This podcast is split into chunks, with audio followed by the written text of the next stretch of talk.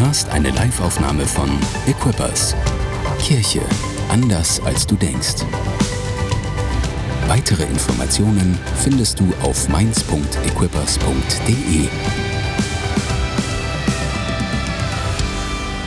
Unser Thema ist Revival oder Erweckung und ähm, ich, ich muss sagen, letzte Woche habe ich das erste Mal darüber gepredigt und ähm, vielleicht ist so eine Sache, die, die, mein, die mein Leben prägt als Christenmensch, als jemand, der Jesus nachfolgt. Es ist diese, äh, diese Beobachtung, ich meine, ich, ich bin nicht geboren in den 50ern, okay? Meine Eltern sind geboren in den 50ern. Aber deswegen habe ich so eine leichte Connection zu dieser Zeit oder ich, ich habe eine Vorstellung, wie diese Zeit gewesen sein mag. So.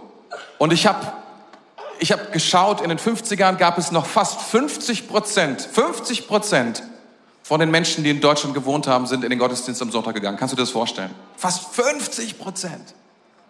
Und heute sind es noch 1, irgendwas Prozent.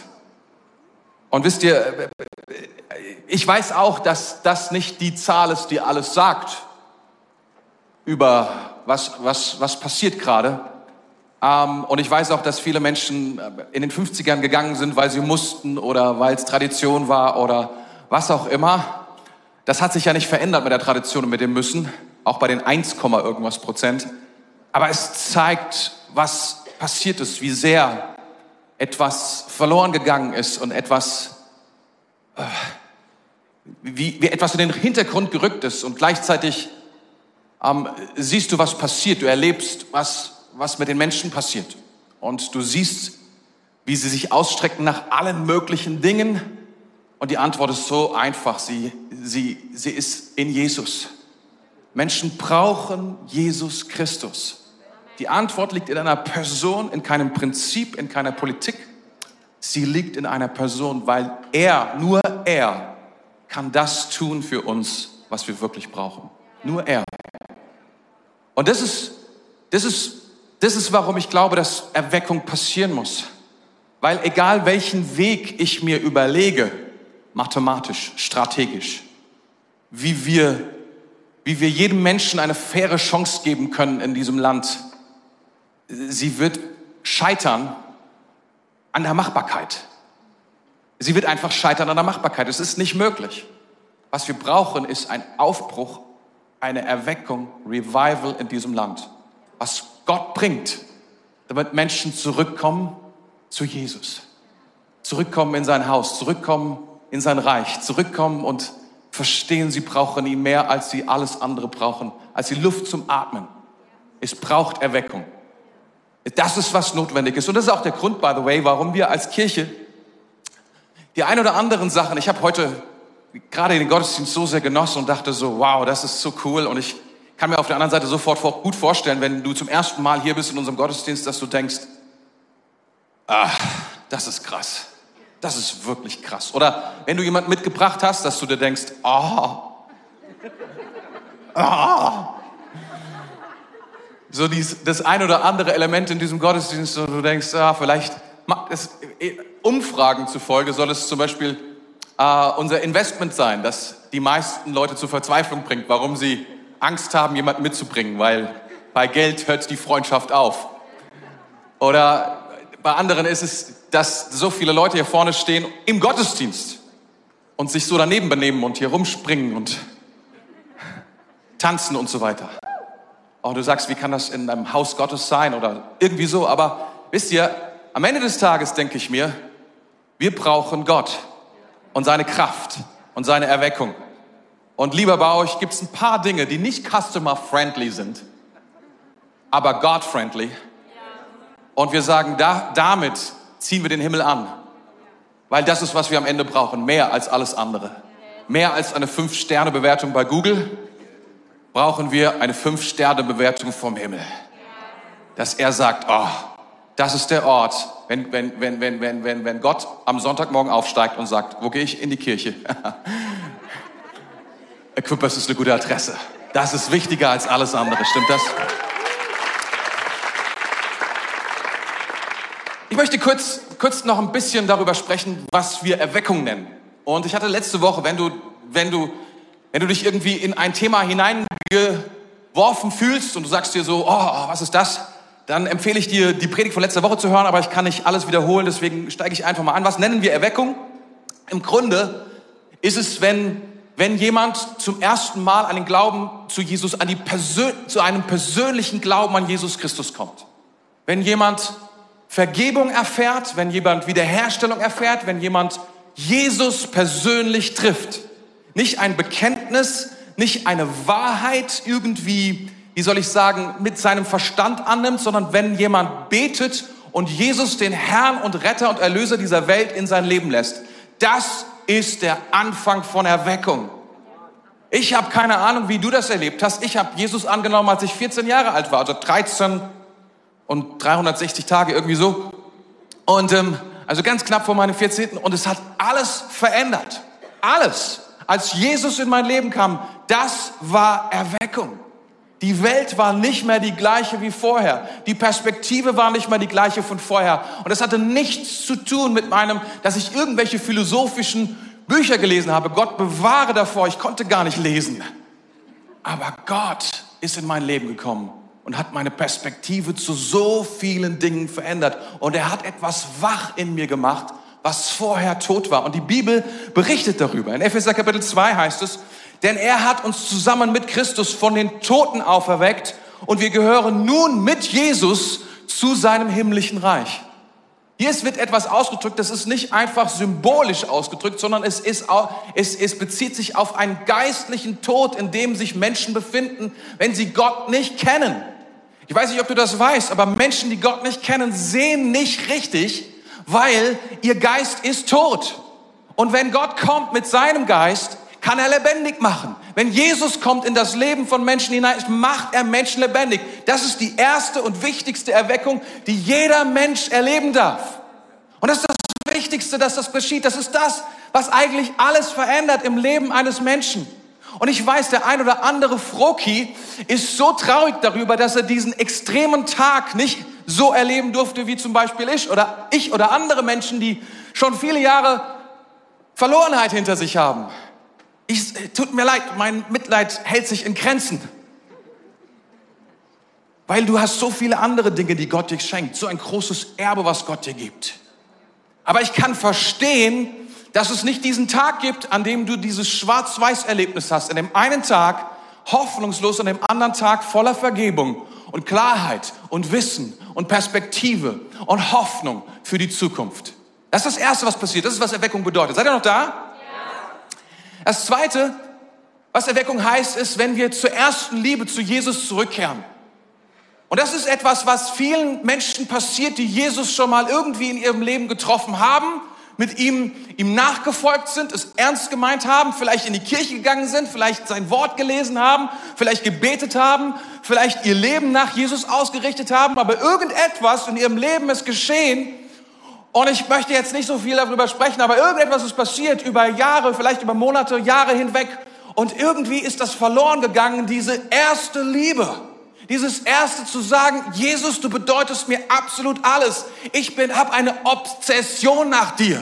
Ich bin vollkommen nach dir verrückt. Das ist verloren gegangen hin zu einem gemäßigten deutschen Reihenhaus-Christsein oder wie man das auch immer nennen mag. Nichts gegen Reihenhäuser, lebe selbst in einem fast. Aber versteht ihr, dieses, es ist, es, es ist okay, es ist okay, ich bin ja mit Jesus unterwegs, aber es hat keine Auswirkung auf mein Leben. Es ist keine, es ist nicht diese Leidenschaft da, dieses vollkommene Verrücktsein nach Gott. Und wenn das zurückkommt, dann ist das wie eine Erweckung. Es ist ein Zurückkommen zu dem Leben, zu dem Eigentlichen, zu dem, was Gott uns eigentlich geben will, nämlich sich selbst. Und wir finden im Wort Gottes auch darüber etwas, Offenbarung 2, Vers 5, erkenne doch, wie weit du dich von deiner ersten Liebe entfernt hast, kehre wieder zurück zu mir, zu mir zurück und bemühe dich so, wie du es am Anfang getan hast. Ein Aufruf. Es ist nicht okay. Es ist nicht okay, die erste Liebe zu verlieren. Ich will dir das sagen. Jesus möchte, dass du standardmäßig in dieser ersten Liebe unterwegs bist. Und wenn du zurückkommst zu dieser ersten Liebe, ist es wie eine Erweckung in deinem Leben. Wie eine Wiederbelebung von allem, was tot war, von allem, was eingeschlafen ist, von allem, was mittelmäßig geworden ist, von allem, was irgendwie vielleicht du nur noch aus Tradition machst, vielleicht nur noch aus Disziplin oder aus dem Gefallen für andere. Wenn Erweckung zurückkommt, die erste Liebe zu Jesus zurückkommt und Jesus ist eine Person, die wir treffen können, da kommt eine neue, neue Qualität, eine neue Kraft rein. Dann, was bedeutet Erweckung noch, wenn wir darüber sprechen, wenn der Himmel die Erde berührt? Wenn der Himmel die Erde berührt. Das ist, was Erweckung ist. Menschen lernen den lebendigen Gott kennen. Wusstest du, dass man das nicht machen kann? Wusstest du, dass du niemanden überzeugen kannst, Gott zu treffen? Wusstest du, dass du es niemandem beibringen kannst, Gott zu treffen? Dass du niemanden, wie soll ich sagen, sagen kannst, schau mal, so musst du Gott treffen? Sondern dass jeder eine Offenbarung braucht von Gott dem Vater selbst, damit er Gott treffen kann, damit er zu ihm zurückkehren kann, dass es nicht möglich ist, dass wir Menschen bekehren, was ja viele Leute irgendwie, deren Furcht ist, dass sie bekehrt werden. Du kannst nicht bekehrt werden. Du kannst eine Offenbarung bekommen von Gott selbst, der dir zeigt, wer Jesus ist. Und wenn das geschieht, dann hat das nichts damit zu tun, weil du so schlau bist oder weil du so demütig bist, sondern weil Gott so gut ist und in dein Leben gekommen ist. Etwas geschieht. Der Himmel berührt die Erde. Und das geschieht wieder und wieder. Und Gott möchte, dass das passiert durch sein Reich. Menschen lernen Gott kennen. Durchbrüche geschehen, Heilungen passieren. Wir beten dafür, Versorgung passiert, Wunder passieren, Zeichen, Berufungen werden ausgesprochen. Menschen laufen in eine andere Richtung, verbringen ein anderes Leben, haben eine andere Freude, eine andere Kraft. Der Himmel berührt die Erde. Das ist, was Erweckung ist. Saat und Ernte. Wir sehen, dass Menschen aufblühen, dass Familien wieder auf, das Wachstum passiert, das Reife passiert. Menschen, die bleiben nicht Kinder. Wie viele Kinder kenne ich und sie sind 50 Jahre alt und älter in diesen Tagen. Es ist wirklich zum Heulen. Aber Gott kann Reife geben mit seinem Reich. Er kann Wunder tun.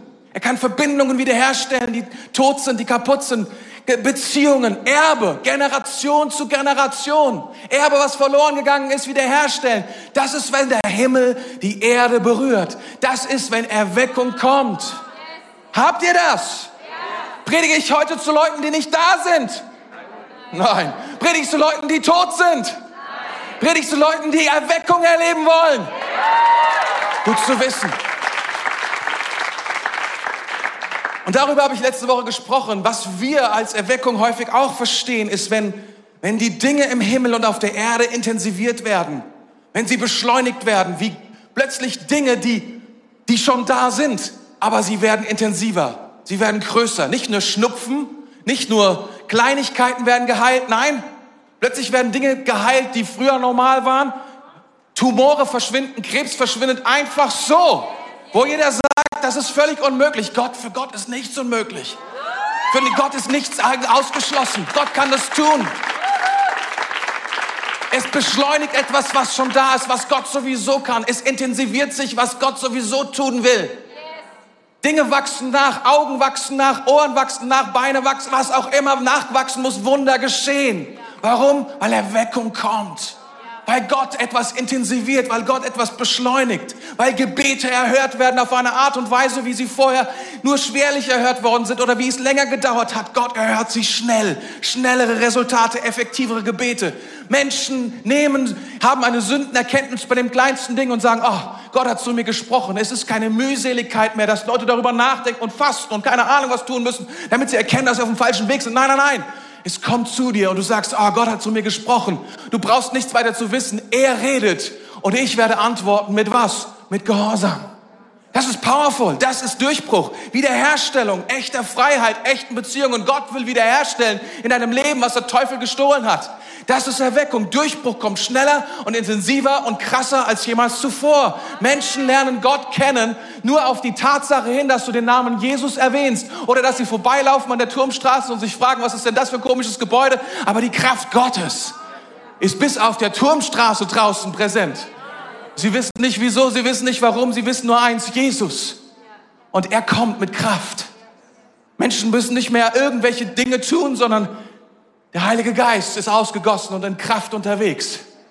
Das ist, was wir sehen wollen. Und ich will dir etwas sagen, im Neuen Testament war das der normale Modus. Das war normal. Das war, wie Christen unterwegs sind. Aus dem Alten Testament wissen wir, dass Christen auch anders unterwegs sein können dass Christen auch wie sich von Gott entfernen können. Dass sie sich Gott von Gott entfernen können, dass sie erstmal sagen, na ja, oh, ist nicht so wichtig, ungehorsam werden.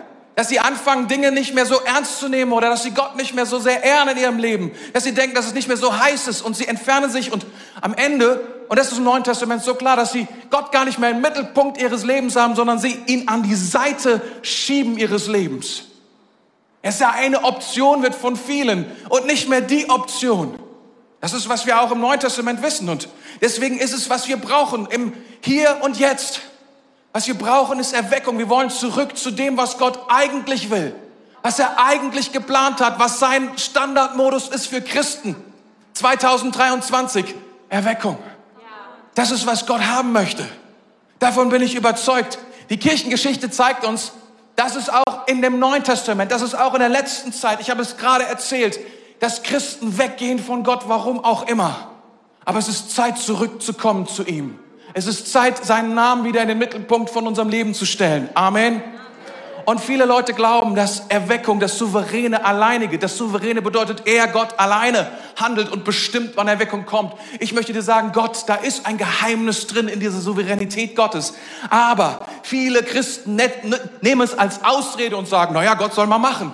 Ich beobachte mal, was passiert. Es hat ja nichts mit mir zu tun. Ich kann ja nichts dazu beitragen. Gott ist ja der souveräne Gott und wenn er es will, dann wird er es schon tun und wenn er es nicht tut, dann macht er es halt nicht. Das hat viele Gründe, aber ich möchte dir sagen, das ist eine Ausrede. Das ist etwas, was sie benutzen, damit sie nicht anfangen müssen, zurückzukehren und Gott in die Mitte zu stellen von ihrem Leben. Amen. Ich will dir etwas sagen. Gott will Erweckung mehr, als wir es wollen. Er will es mehr, als wir uns vorstellen können, möchte in Kraft unter uns wirken, in Kraft seine Dinge tun. Letzte Woche, ich habe Verse vorgelesen, was es für Konsequenzen hat. Eine Intensivierung, eine Beschleunigung von Gott hat auf allen Ebenen absolut krasse Konsequenzen. Wenn Gottes Kraft und Gottes Güte durchkommt in unser Leben, nichts Besseres kann passieren. Das kann alles verändern und es dreht alles um.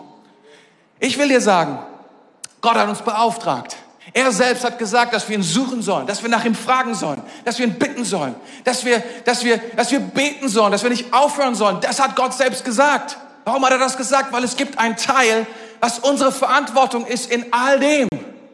Und wir können nicht tun, was Gott tut. Wir können nicht ansatzweise machen, was er macht. Aber es ist wichtig, dass wir verstehen, dass Gott uns etwas, ein Teil gibt in all dem, was gerade passiert. Und dass wir uns nicht ausklinken und sagen, ja, Gott wird schon machen. Das ist das, wie soll ich sagen, das ist das Unvernünftigste, was wir tun können. Das ist einfach nicht vernünftig. Das ist einfach nicht gut.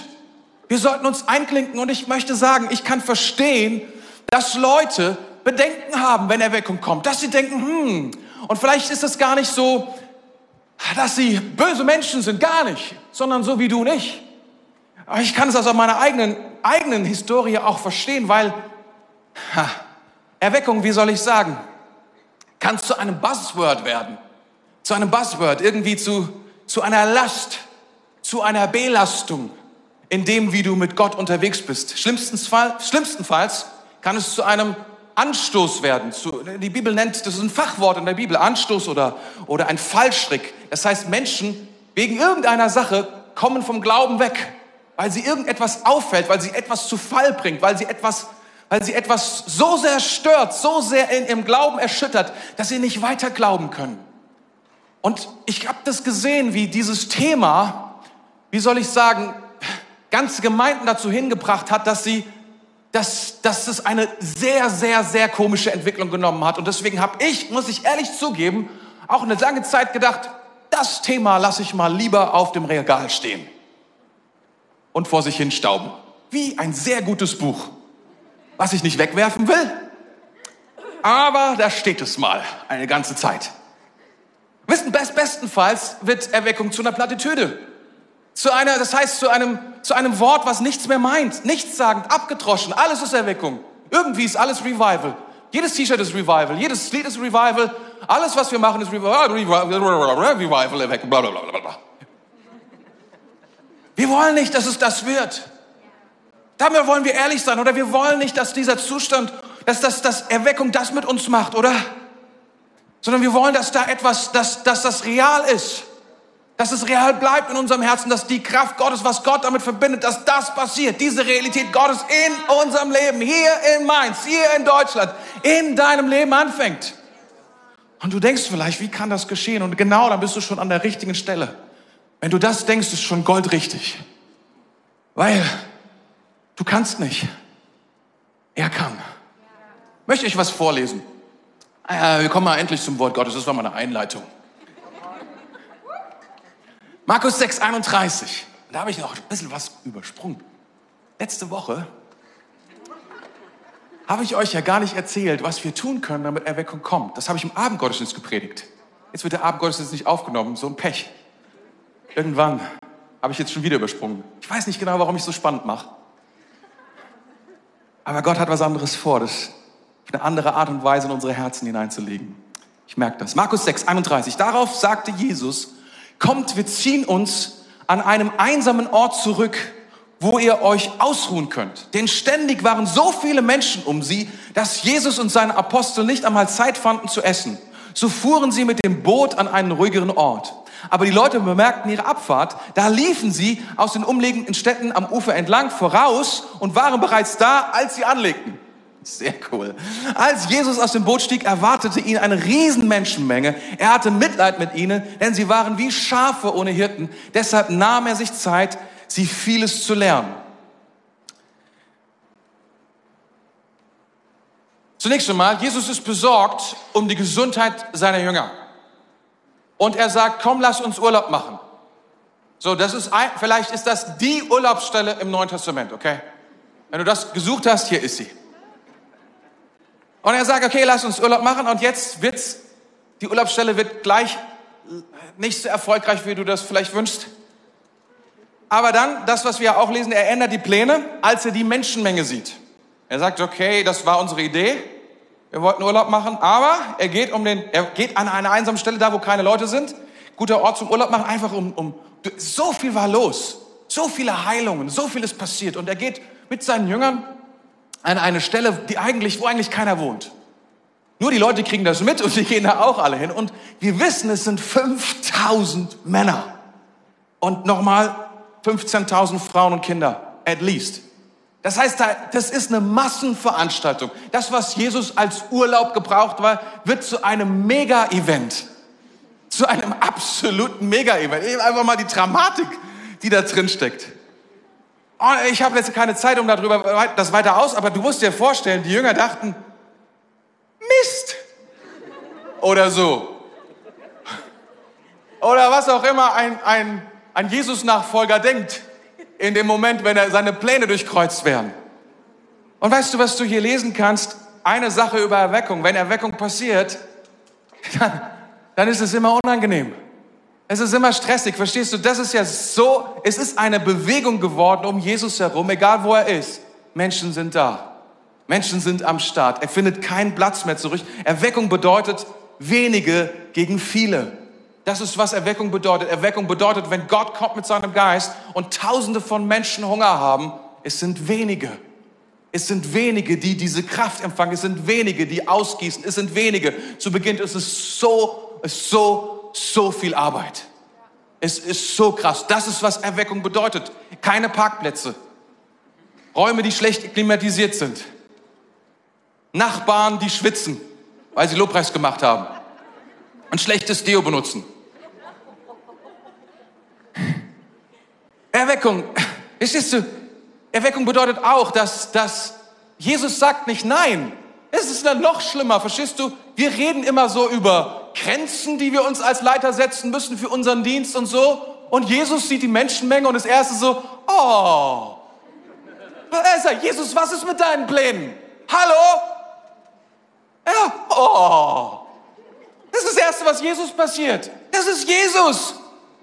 Er lässt, und Erweckung bedeutet, dass wir unser Herz bewegen lassen von dem Vater. Was auch immer passiert von Menschen, die keinen Hirten haben, die Schafe sind, die keinen Hirten haben. Denn wie Sie wissen, Jesus weiß eine Sache, wenn er das sagt, Schafe, die keinen Hirten haben, sind so gut wie tot. Hast du dieses Bild? Also, weißt du eigentlich diese Woche oder letzte Woche oder vorletzte, ich weiß gar nicht genau, alles irgendwie ein News. Kauderwelsch. Deswegen weiß ich nicht genau, wann es passiert. Aber irgendwie, irgendwo sind 50 Schafe von Wölfen gerissen worden, irgendwo im Land. Und gab es einen riesen Aufruf, 50 Schafe, weil sie waren zwar fachgerecht, sauwitzig, eingezäunt, aber weißt du, ein, ein, ein Wolf lacht über jeden Zaun. Ein Wolf interessiert einen Zaun null. Und auch wenn du ein bisschen Strom dadurch, was siehst du, für Pferde ist das gut. Oder wenn mein Hund Eddie versucht, gegen den Elektrozaun zu pinkeln, dann macht er das einmal. Ein Wolf ist eine ganz andere Kategorie, aber ganz andere Kategorie. Verstehst du? Das Einzige, was ihn auffällt, ist ein Hirte.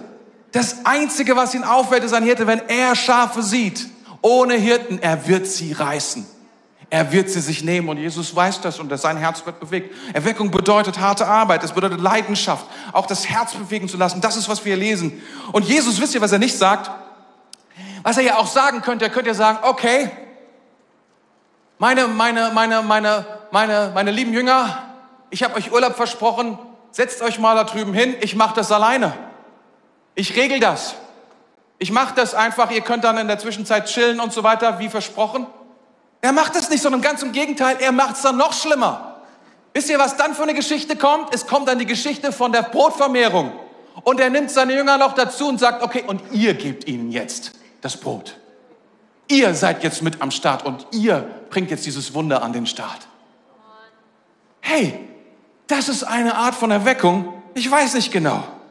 Wisst ihr, wir müssen wissen, Erweckung ist eine geistliche Dimension, eine übernatürliche Dimension, stark verbunden mit dem Wirken des Heiligen Geistes. Und da passieren Dinge, die nicht angenehm sind. Und wir müssen einen wahrhaftigen Umgang damit finden. Und wahrhaftig meine ich, dass, dass du nicht hier zu einem, wie soll ich, wie soll ich sagen, in der Church zu einem Fanboy wirst von Erweckung oder zu einfach einem Mitläufer wirst von diesem Thema oder von, sondern dass, dass du wirklich dein Herz ansiehst und sagst, hey, was, was macht dieses, was ist, wie reagiert, wie reagiert mein Geist? Wie reagiert mein Leben darauf? Wie reagiert mein Verstand darauf? Wie reagieren meine Gefühle darauf? Eine Frage habe ich an dich. Ich will keinen Unglauben bauen in keinster Weise, weil mir kannst du es eh nicht ausreden, weil ich glaube, dass Gott mir das gegeben hat.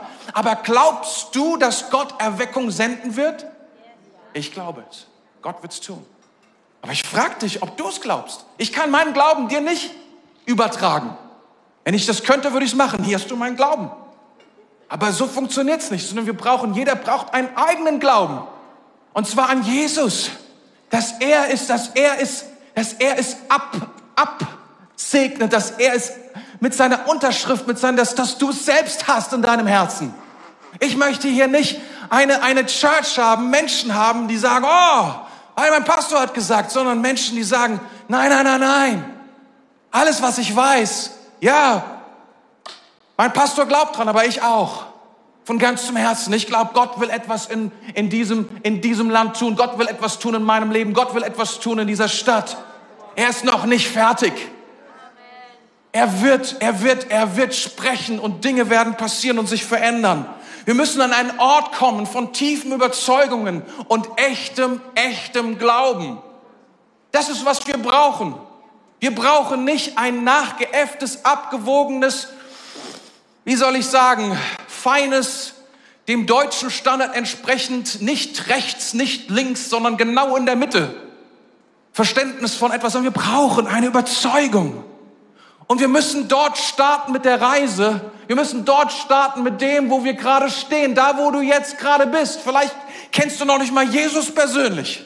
Vielleicht hast du noch nie erlebt, wie Gott dein Leben berührt hat. Dann möchte ich dir sagen, beginnt deine Reise damit, dass du Jesus in dein Leben nimmst. Vielleicht beginnt deine Reise damit, dass du dich von Jesus entfernt hast und dass du eigentlich kaum noch irgendwie dass du weißt, dass es richtig ist, aber irgendwie gar keine Leidenschaft in deinem Leben hast für ihn. Vielleicht beginnt deine Reise an dieser Stelle. Wo auch immer deine Reise beginnt, sie muss dort beginnen, wo du gerade bist, denn nur dort kann deine Reise beginnen. Du kannst jetzt nicht sagen, du guckst in den Busplan hinein und hoffst, dass der Bus hier dran vorbeifährt. Er wird hier nicht aufkreuzen sondern da draußen an der Bushaltestelle, da wird er hingehen, nicht hier. Deswegen macht es keinen Sinn, dir einzureden, dass du an einer Stelle stehst, an der du nicht bist. Hast du das? Seid ihr noch da? Rede ich zu euch, die ihr Erweckung wollt? Einige Leute wollen schon mal. Das ist schon mal ganz cool und ermutigend. Wisst ihr, manchmal braucht es externe Hilfe. Wir müssen wissen, Jakob, oh, er ist einer meiner Lieblings, weil er ist einer der größten Versager. Er, der ist mit eine, er hat es mit der eigenen Kraft am meisten probiert. Er hat probiert, sein Schicksal zu wenden. Er war nur der Zweitgeborene. Er hatte nicht die Salbung. Er hatte nicht die Berufung. Und er hat alles bekommen. Aber aus eigener Kraft hat er es probiert zu tun.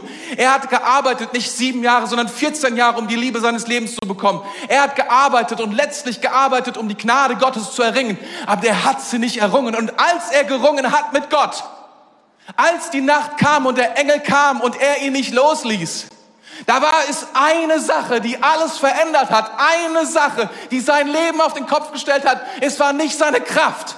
Es war nicht seine Salbung. Es war nicht seine Fähigkeiten. Es war nicht sein Wille zu kämpfen. Sondern es war die Frage, wer bist du? Wer bist du? Was Gott zu ihm sagt. Wer bist du? Und wisst ihr, was Jakob heißt?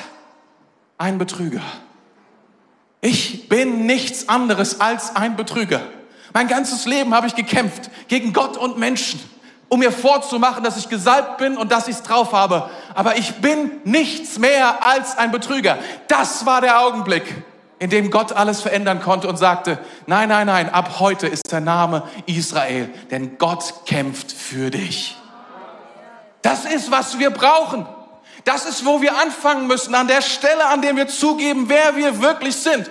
Schau dir Petrus an. Er hat gesagt, Jesus, ich werde mit dir sterben. Jesus sagt zu ihm, ich habe gebetet, dass dein Glaube nicht aufhört. Jesus, du verstehst nicht. Ich bin an einer ganz anderen Stelle. Jesus sagt nur, ich werde dafür beten. Wenn du zurückgekehrt bist, dann, wir können unsere Reise nicht beginnen an einem Ort, der nicht unser Ort ist. Wir müssen beginnen, wo wir gerade stehen. Wir müssen wahrhaftig sein zu dem, was in unserem Herzen ist. Habt ihr das?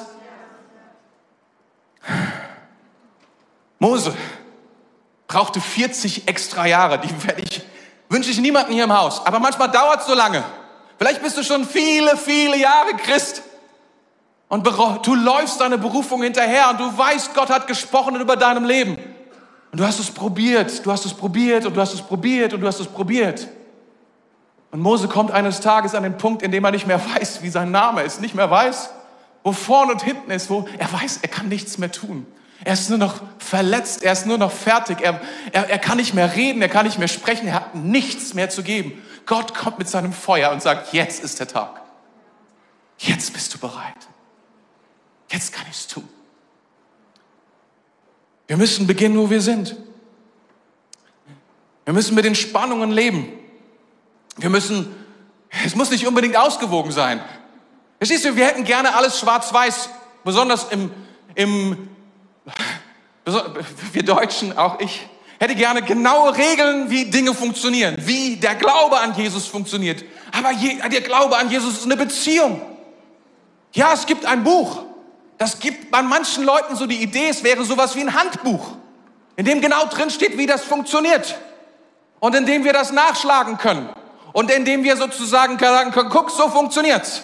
So gern es gehen. Ich will dir etwas sagen, so funktioniert's nicht. Gott ist ein Gott, der Kraft hat. Und alle bedeutenden Dimensionen, geistliche Dinge sind in Spannungen zueinander. Selten sind Wahrheiten schwarz-weiß. Kannst du das nehmen? Ich will nicht tiefer reingehen, weil ich habe eh keine Zeit mehr.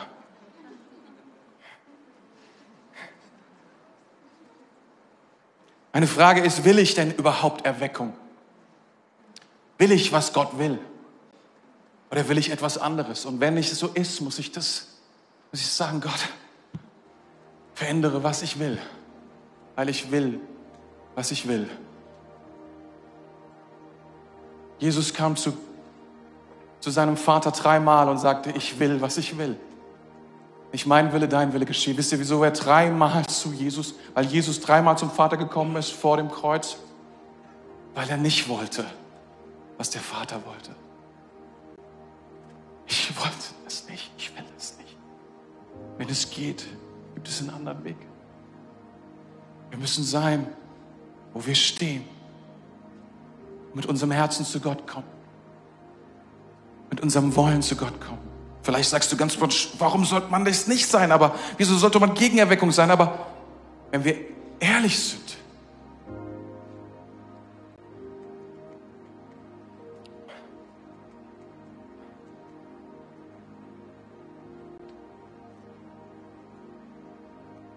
Rechnest du mit Erweckung? Rechnest du damit?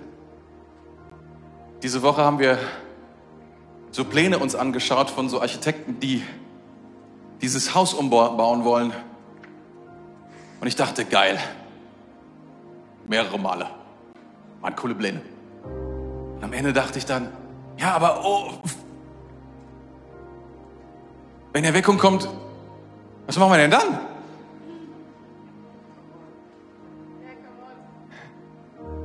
Dafür habe ich keine Pläne, aber hast du, rechnest du damit, dass Gott, rechnest du damit, dass Gott etwas tut? Weißt du, ich wurde gefragt, ich bin ja jetzt seit noch nicht mal einem Jahr oder sowas Regionalleiter im BFP. Und wir, wir haben da so eine, so eine Mission oder so eine Vision, die kommt nicht von mir, die kommt von, eigentlich kommt die von Assemblies of God, also die, die, die, die, die, die Pfingstler weltweit. Und sie haben eine Vision, dass sie ganz, dass sie eine Million, eine Million Gemeinden gründen wollen. Bis 2033. Ich glaube, Afrika hat irgendwie 300.000 davon schon genommen und hat gesagt, wir machen 300.000.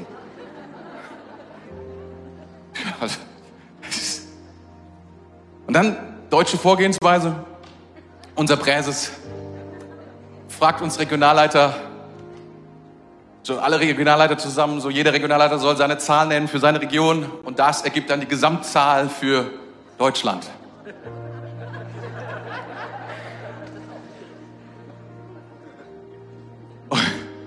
Vorgehensweise, deutsche Regionalleiter setzen sich zusammen mit ihrem Team, fragen, ja, wie viele könnte diese Gemeinde, was könnte man da, schreiben das hin, mal Glaubensfaktor 1, whatever, das ist die Zahl.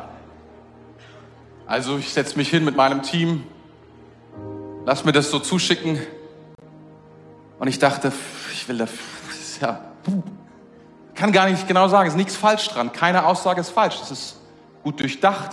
Man soll ja auch nicht irgendeinen Quatsch hinschreiben, weißt du? Ist ja billig, einfach irgendeine Zahl zu nennen. Ich meine, also das bringt ja auch nichts.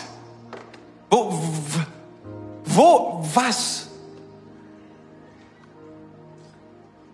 Und dann schreibt mir einer zurück, einer schreibt mir zurück, sagt 30 schaffen wir. 50, dafür brauchen wir, dafür brauchen, das wäre ein Wunder. Und 100 unmöglich. Da dachte ich so, ja, das ist wahrscheinlich gut zusammengefasst. Ich, das hat mich nicht gecatcht. Dann schreibt mir einer zurück. Also ich bete für 100 plus. Und als er mir das schreibt, sage ich, wenn ich zehn Jahre meines Lebens gebe, dann nur für etwas, was ich nicht tun kann. Und das, wo Gott reinkommen muss, um Erweckung zu bringen, dann dafür.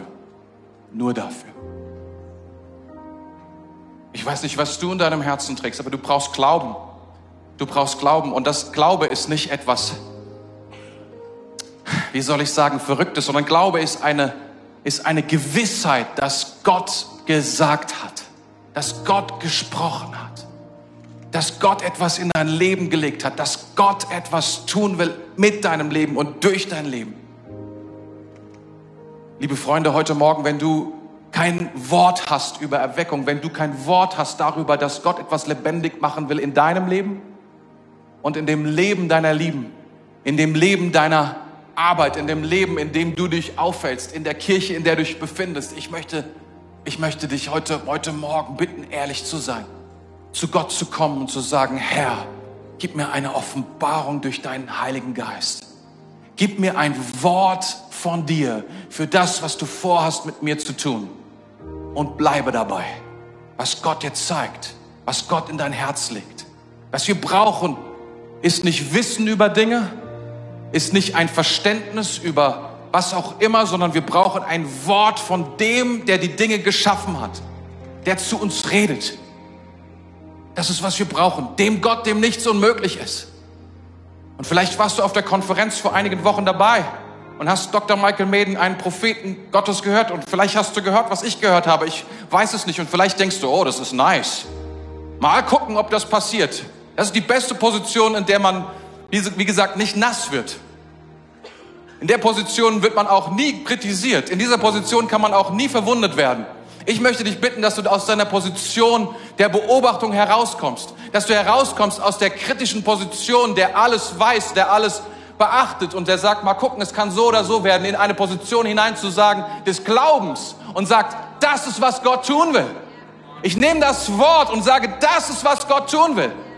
Und ich lasse mich anzünden von diesem Wort. Ich lasse mein Herz davon bewegen. Ich lasse es zu, dass Gott in mein Herz hineinspricht und sagt, weil dieses Wort in mein Leben kommt, verändert es und transformiert es alles, was ich bin und was ich tue.